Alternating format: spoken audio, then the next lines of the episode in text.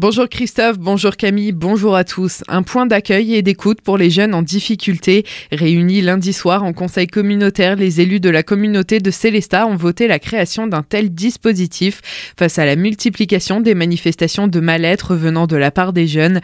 Les adolescents et jeunes adultes qui ont besoin d'un soutien psychologique pourront ainsi être accompagnés.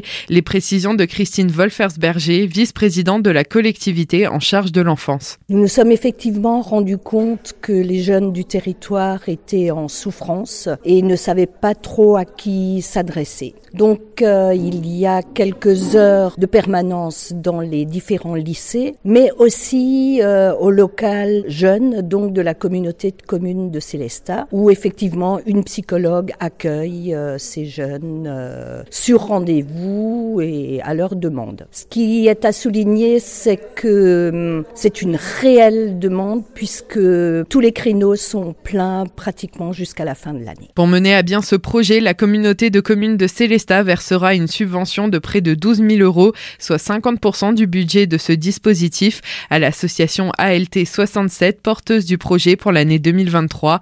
Retrouvez toutes les informations et le compte-rendu de ce conseil communautaire dans notre article sur notre site La ville de Célestat vient de dévoiler son programme d'animation pour les festivités de Noël. Elle débute le 25 novembre prochain avec ce thème Noël à Célestat, un voyage au cœur de l'Europe. Du nord au sud, d'est en ouest, le continent européen recèle d'histoire et de traditions autour du temps de Noël.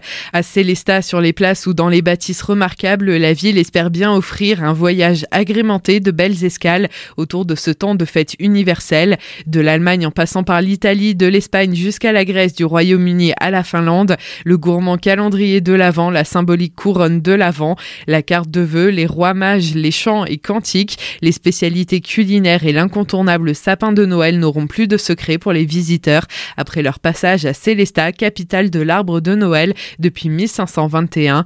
Pour Marcel Boer, le maire de Célestat, malgré une année marquée par la sobriété énergétique, il ne faut pas faire moins, mais différemment, on l'écoute. Différemment et mieux. Parce que bon, l'année dernière, effectivement, c'était une année très particulière puisqu'on avait le 500e anniversaire de la mention de l'arbre de Noël. Donc, on a mis effectivement beaucoup de décorations. On a voulu marquer le coup. Eh bien, cette année, il ne faut pas qu'on puisse euh, faire moins, mais il faut continuer à faire mieux. Mais ça ne veut pas dire qu'il faut exagérer. Il faut que financièrement, on reste aussi raisonnable. Il ne faut pas oublier que nous sommes en pleine période de sobriété énergétique. C'est la raison pour laquelle les illuminations vont être éteintes, certaines à partir de 23h ou 22h30 hein, jusqu'à 5h du matin. Et en plus de ça, on a quand même des illuminations, des décorations qui euh, fonctionnent avec des LED. Donc tout ça, euh, on va le maintenir au maximum. Au niveau des animations, pareil, hein, il y, a, des animations régulièrement, euh, presque tous les jours, pour notamment pour tout le monde. Et puis le marché de Noël restera aussi. Toutefois, il y aura deux fois moins de sapins en ville, 300 au lieu de 600 l'année passée, et pas de course au grand sapin cette année. Un parcours de visite en 10 étapes sera proposé avec de nombreuses animations le week-end et les mercredis. Retrouvez tout le programme sur celesta.fr, des propos recueillis par Franck Hiel. La ville de Colmar a lancé une enquête publique pour modifier une troisième fois son plan local d'urbanisme adopté en 2017. L'objectif est d'améliorer les aménagements des nouveaux quartiers et leur qualité de cadre de vie dans les zones où des extensions sont envisagées. Cela concerne la végétalisation des quartiers ou encore l'encouragement à la pratique du vélo. Pour réaliser l'enquête, une commissaire enquêtrice désignée assurera trois prochaines permanences à la mairie de Colmar les 18 et 30 novembre et le 9 décembre. Pendant toute la durée de l'enquête, chacun pourra lui faire parvenir ses observations grâce au registre d'enquête disponible en mairie via le formulaire en ligne sur le site colmar.fr ou encore par voie postale à l'adresse de la mairie.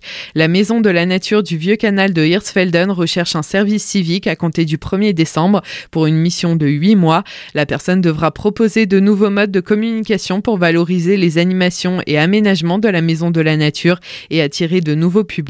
Elle participera également à l'accueil et à l'encadrement du public afin de mieux connaître les actions de l'association à valoriser au travers d'une communication adaptée. Si vous êtes intéressé, vous pouvez postuler directement sur le site service-civique.gouv.fr.